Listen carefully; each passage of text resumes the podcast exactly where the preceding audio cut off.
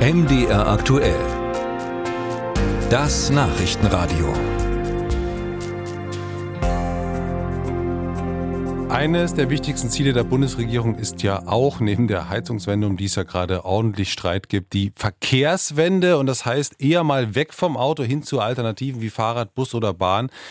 Im Bewusstsein der Menschen scheint dieses Ziel aber offenbar noch nicht oder generell nicht angekommen zu sein. Das zumindest lässt eine aktuelle Studie vermuten, die sich Uta Georgi mal genauer angesehen hat. Das Umfrageinstitut YouGov hat in einer repräsentativen Erhebung die Meinungen von 4042 Bürgern in Deutschland eingeholt.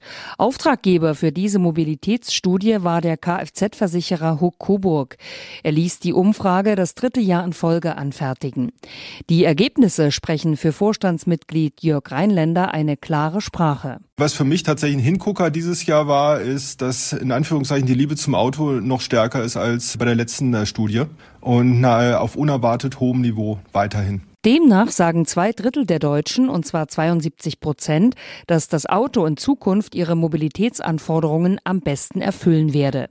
Unter den jungen Menschen im Alter von 16 bis 24 Jahren sind es sogar 74 Prozent und damit 11 Prozentpunkte mehr als vor einem Jahr. Das ist jetzt wirklich mal ein Zahlenmaterial. Man sollte das ernst nehmen. Und das ist ja auch die Botschaft Richtung Politik. Nehmt die Zahlen ernst, guckt drauf und geht auf diesen Zahlen in die Diskussion rein. Wir glauben, dass es wichtig ist, nicht nur äh, sozusagen einfach äh, ohne Datenbasis über Mobilität zu sprechen, gerade jetzt in der Mobilitätswende, sondern wirklich auch auf die Bedürfnisse der Menschen zu schauen. Was möchten diese eigentlich haben? Wie sollte man eigentlich drüber nachdenken? Und zwar auch faktengestützt. Warum gerade junge Leute wieder stärker auf das Auto setzen, dafür sie sieht Udo Becker vor allem technische Gründe, die sich mit der Umfrage verbinden.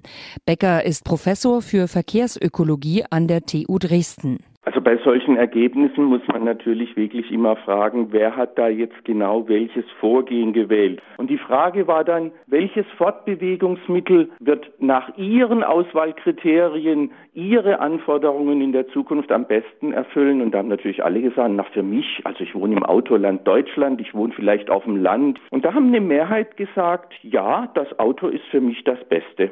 Angesichts der Tatsache, dass mit rund 4000 Deutschen eine relativ geringe Zahl von Bürgern befragt wurde, könne man gar nichts aus den Ergebnissen verlässlich schließen, so Becker. Dass die Versicherung dann rauslässt, die Gesellschaft muss mehr das Auto fördern, das ist Unfug. Aber das Ergebnis ist natürlich trotzdem wichtig.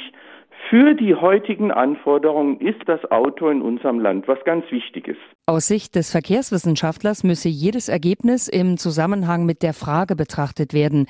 Dies zeige ein weiteres Resultat der Studie, so Udo Becker. Die Versicherung hat gefragt, glauben Sie, dass die bisher entwickelten Mobilitätskonzepte für die Zukunft grundsätzlich neu gedacht, also geändert werden müssen. Und da sagen 63 Prozent, jawohl, so geht's nicht weiter, wir müssen was ändern. Hier sehe man, dass es darauf ankomme, wie die Frage lautet und welche Interpretation man daraus ableite.